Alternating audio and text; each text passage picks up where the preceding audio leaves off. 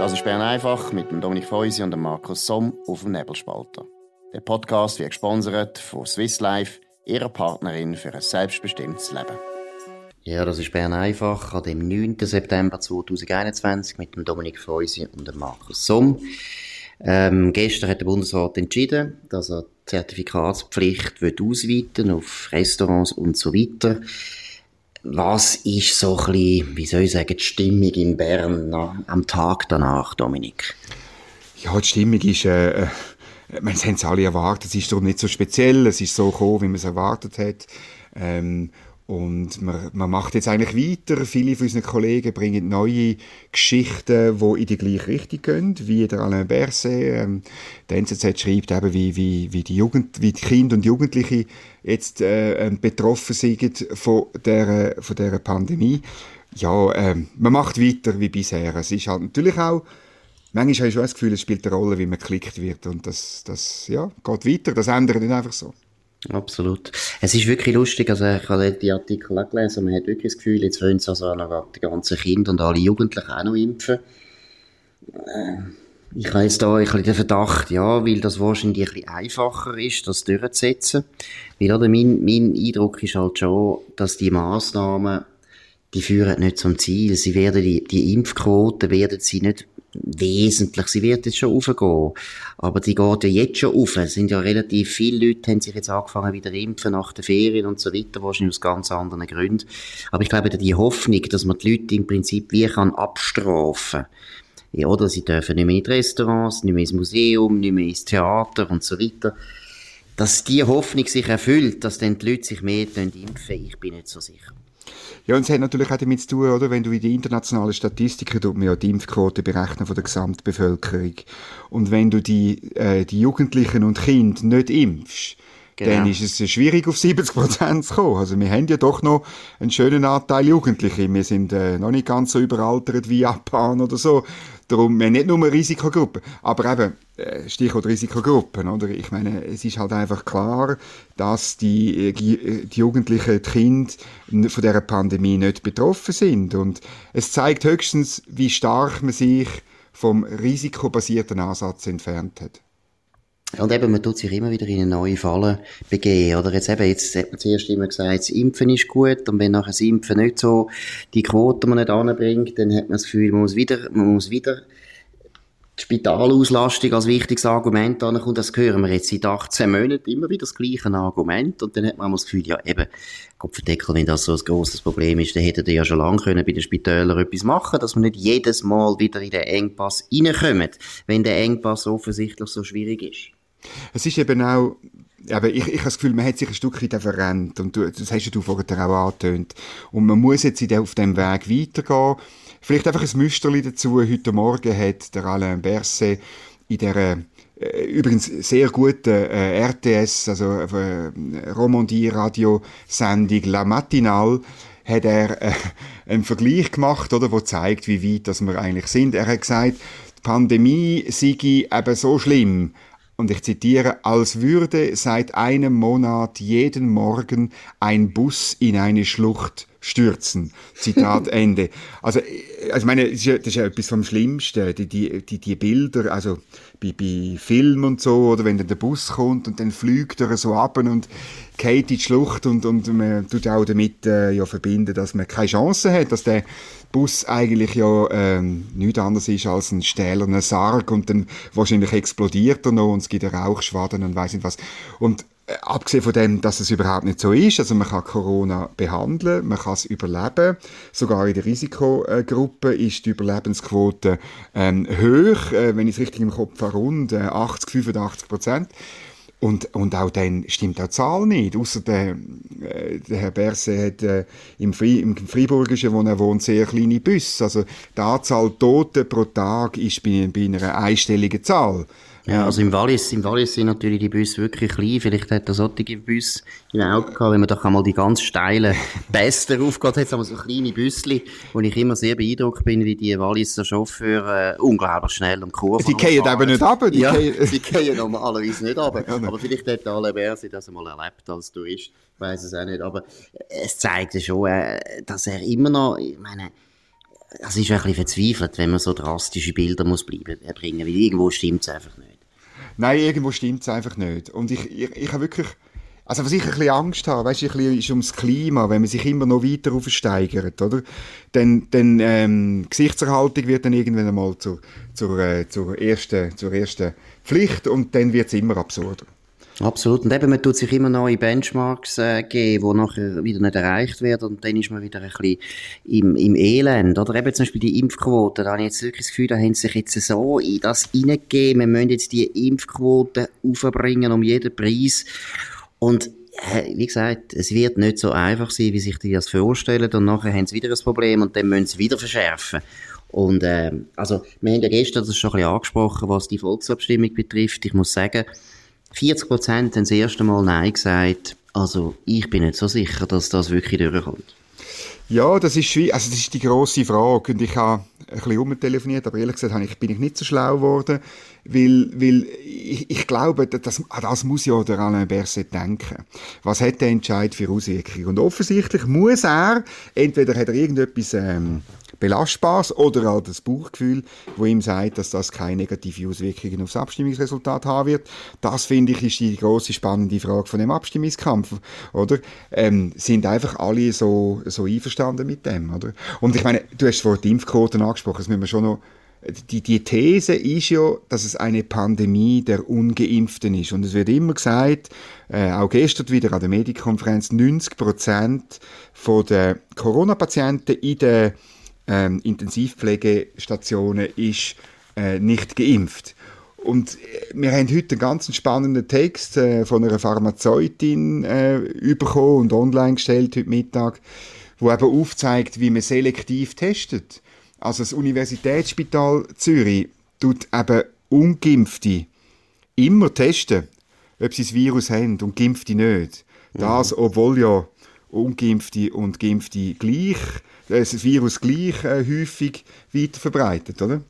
Ist das und, gleich häufig? Ich habe jetzt gemeint, also, ist es das hat so? eine Quelle, es hat, es hat, sie hat ja. auch Quellenstudien angegeben, vielleicht gibt es auch noch andere Studien, aber es ist einmal nicht ein grosser Unterschied. Aber ja. es ist natürlich schon verrückt, wenn, wenn, wenn das nicht nur das Unispital Zürich macht und es gibt Hinweise, dass auch andere Spitäler selektiv testen, ja, dann kannst du die Zahl von 90% einfach nicht brauchen. Ich meine, wenn du nur einen Ungeimpfte untersuchst auf, auf, auf das, dann, dann sagt es einfach nichts aus. Wir kommen immer wieder in dieser Pandemie an Punkte, wo, wo, wo wie die sachliche Basis, Fundament für eine sachliche, ruhige Diskussion fehlt, weil wieder rauskommt, dass der R-Faktor ja furchtbar schwankt und komisch berechnet wird, dass die Fallzahlen auf einem Test beruhen, wo mal mit so und so viel CT-Werten, mal mit, mit 50, mal mit 25 berechnet wird, dass die Positivitätsrate immer anders ist. Ich weiß gar nicht mehr, wo ist der Grund, wo können wir uns abstützen zum Entscheidungen fällen. Ja, das ist genau das Problem. Und eben, muss vielleicht einmal ehrlich sein und einfach sagen, das Virus, das hat uns, äh, wie soll ich sagen, immer wieder auf dem falschen Fuß verwünscht, oder? Also, ich meine,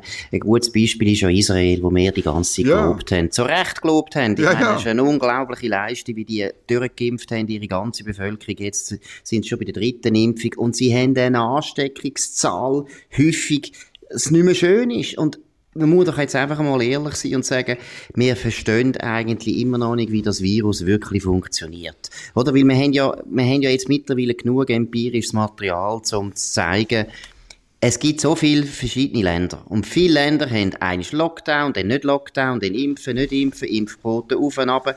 Es gibt langsam jede Methode, muss man gleich einmal sagen. Und die Ergebnisse sind nie nicht so, dass man könnte sagen, ja, das ist der Königsweg. Das ist jetzt der beste Weg. Ich bin ehrlich, ich bin auch überzeugt, das Impfen ist etwas Entscheidendes. Und ich bin, genau. jetzt hier noch einmal, ich bin absolut fürs Impfen und ich empfehle es an jedem zu impfen. Aber ich bin dafür, dass das jeder selber kann entscheiden. Das darf der Staat nicht entscheiden. Das ist der Punkt.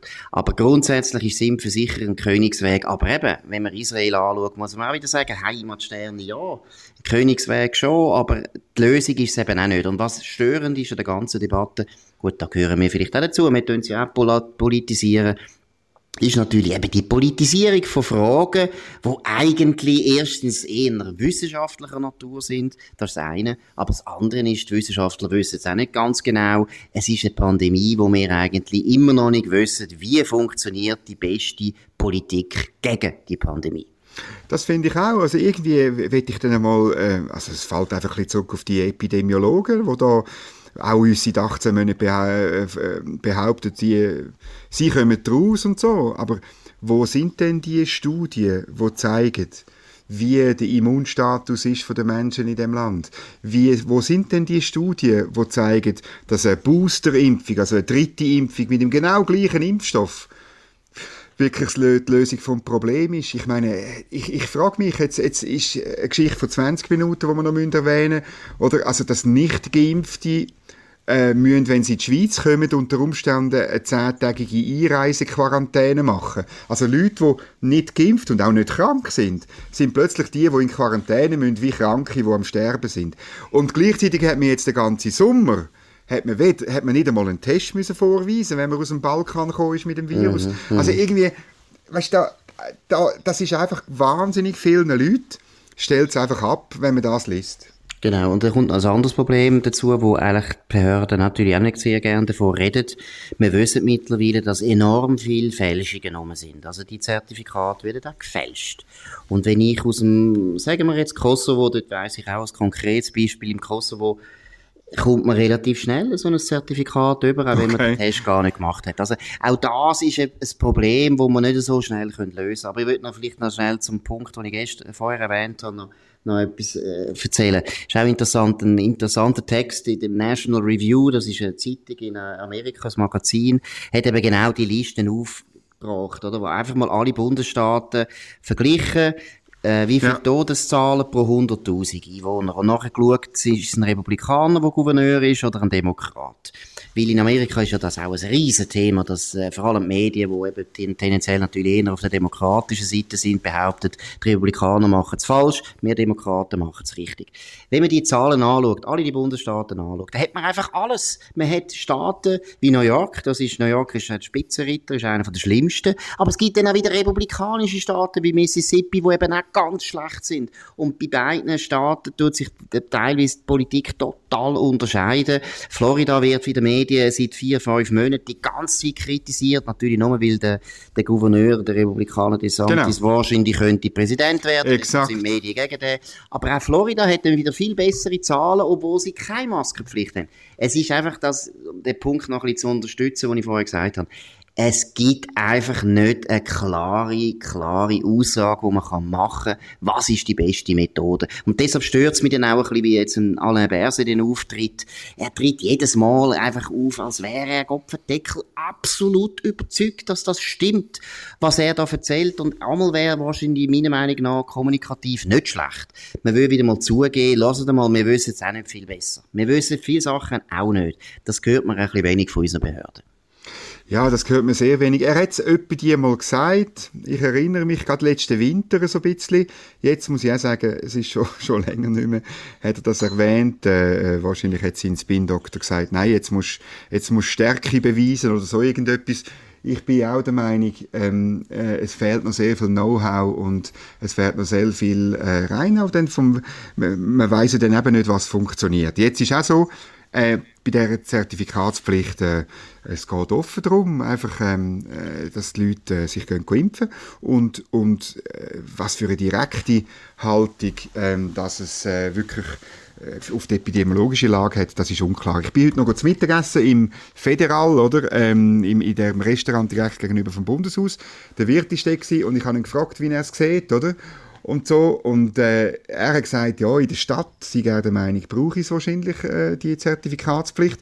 Auf dem Land ist es anders und, und äh, höre er, dass es anders ist. Und genau das hat man ja mit dem gesamtschweizerische Zertifikatspflicht nicht möglich gemacht, oder? Also, Absolut, ja. Das ist halt auch, ich bin immer noch der Meinung, ich wiederhole mich von gestern, oder? Man hat vielleicht in einer, mindestens in einer ersten Stufe das ein bisschen freigeben und sagen, schaut, ähm, ähm, wird, äh, vor allem in der Stadt, macht das, es ist gut, eure, eure Klientel will das und an anderen Orten wollen sie es nicht. Absolut, das wäre sicher die beste Lösung gewesen, wenn man es auf den Privaten überlassen hätte.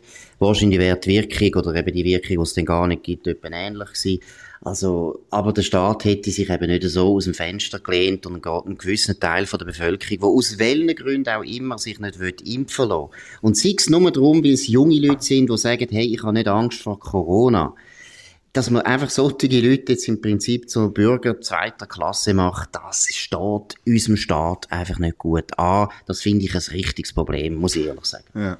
Apropos Bürger zweiter Klasse, wir müssen nochmal über das Haus vom Sherdan Shakiri Absolut. Genau. Wirklich, also es ist nämlich äh, passiert, dass äh, der Tagesanzeiger eine Architekturkritik gemacht hat vom Haus vom Sherdan Shakiri. Äh, wir haben schon mal darüber geredet, das weiß ich nicht mehr, vorgestern oder vorvorgestern. Vorgestern, ähm, ja. Äh, er baut ein Haus in Rheinfelden, das ist ein modernes Haus mit Flachdach und Terrasse, die Dächer werden begrünt und eine Solaranlage und äh, in der Garage hat es, äh, eine Tankstelle für, äh, also eben nicht für Benziner, sondern für ein, ein zukünftiges Elektroauto vom Sherdan Shakiri. Äh, und jetzt kommt der Tagesanzeiger und erzählt, wie schlimm das ist, dass das sei einfach eine Art Burg und es zeige eben, dass er sich in einer Burg zurückziehen, der Sherdan Shakiri. Ja, ich muss sagen, der Text ist wirklich ein Genuss. Der ist, geschrieben, der, ist, der ist, geschrieben von Christoph Heim. Der Christoph Heim war lange Kulturchef von der Basler Zeitung. Ich kenne ihn gut. An sich ein, ein guter Journalist, auch ein guter Kritiker, hat sich sehr spezialisiert für Kunst und Architektur. Nicht gegen den Christoph Heim, aber das ist ein absolut unterdurchschnittlicher, ja, ich würde sagen sogar ganz, äh, wie soll ich sagen, schäbigen Artikel, den er da geschrieben hat, weil der Shakiri wird da hingestellt eben als einer, der so will protzen, typischer reicher Mann, null Geschmack. Der Architekt hat müssen Sachen erfüllen, wo das natürlich der Shakiri hat wollen, wie zum Beispiel ein Schwimmbad. Ganz schlimm, fast alle reichen Leute wollen ein Schwimmbad. Und wenn man das Zeug anschaut, das ist ein normales Einfamilienhaus, wie das heute der moderne Architekt baut. Ich finde die meistens auch nicht schön. Aber ich glaube, der Christoph Heim würde nie so schreiben, wenn Maya Öri das Haus gebaut hätte. Maya Öri, eine der reichsten Baslerinnen, die es gibt, die sehr, sehr sich grosse Verdienste erworben hat im Kunstbereich, Kunstmuseum Basel und so weiter gesponsert hat, den Anbau gesponsert hat. Der Christoph Heim schreibt von Kriegsarchitektur, darf ich den Shakiri da bringen. Also wenn man das Kunstmuseum Basel anschaut, ja, ist vielleicht auch ein Kriegsarchitektur. Ich kann mich nicht erinnern, dass der Christoph Heim das so kritisiert hat. Also es ist so fast klassenkämpferisch von oben herab, ja, der dumme Fußballer ist dummerweise genau. jetzt reich geworden, hat natürlich keinen Geschmack, hat keine Ahnung, grauenhaft. Dabei würde er eben, wie gesagt, bei einem anderen Bauherr würde Christoph Heim nie so schreiben. Es ist sehr typisch für uns Journalisten, dass wir äh, den so, Klassenneid, oder? Ja, den genau. Klassenneid, den wir ja als Journalisten haben, weil wir verdienen ja nicht gut, den tun wir, tun wir einfach sehr gern einfach ausleben. Und wenn es dann noch irgendwie ein Einwanderersohn ist, der Fußballer ist, dann umso lieber. Ja, und eben der Zwischentitel eben, ist, ist dann Christen aufeinander geschichtet, oder? Ich muss sagen, eine moderne Architektur ist meistens Kisten aufeinander geschichtet. Ich äh, finde das auch nicht wahnsinnig attraktiv. Ich wohne auch nicht in so einem Haus. Aber es ist absurd, wenn jemand, wo die aufeinander geschichteten Kisten bei jedem anderen modernistischen Bau, eben von der Gigi Öri oder von einem Kunstmuseum oder von einer Stiftung oder von einer, von einer Genossenschaftssiedlung gut findet und lobt und dann toll noch Solarzellen auf dem Dach, großartig. Aber wenn es zum Sherdan Shakiri kommt, ist es unterste Schublade. Das genau. haben wir genau. wirklich noch müssen loswerden. Und die bittere, die bittere Wahrheit ist doch so, dass heute eher das Problem ist, dass der Bauherr sich meistens nicht kann durchsetzen gegen den Architekt. der Architekt hat an der ETH Zürich studiert und hat, bildet sich natürlich auch ein, er sagt einen kleinen Corbusier und er möchte so, so das Zeug bauen und die meisten Bauherren getrauen sich ja gar nicht, sagen, ja, ich hätte jetzt gern dann als Droge irgendeinen Blumentrog oder so weiter. Ich würde jetzt behaupten, auch der Shakiri hätte wahrscheinlich noch ganz gerne ein Chalet gehabt mit irgendwie einem Gibbeldach und so weiter, aber selbstverständlich schlussendlich hat der Architekt gesagt, nein, das können Sie nicht machen, Herr Shakiri, da machen Sie sich unmöglich. und jetzt wird er vom Christoph Heim für das kritisiert. Ist also bitter.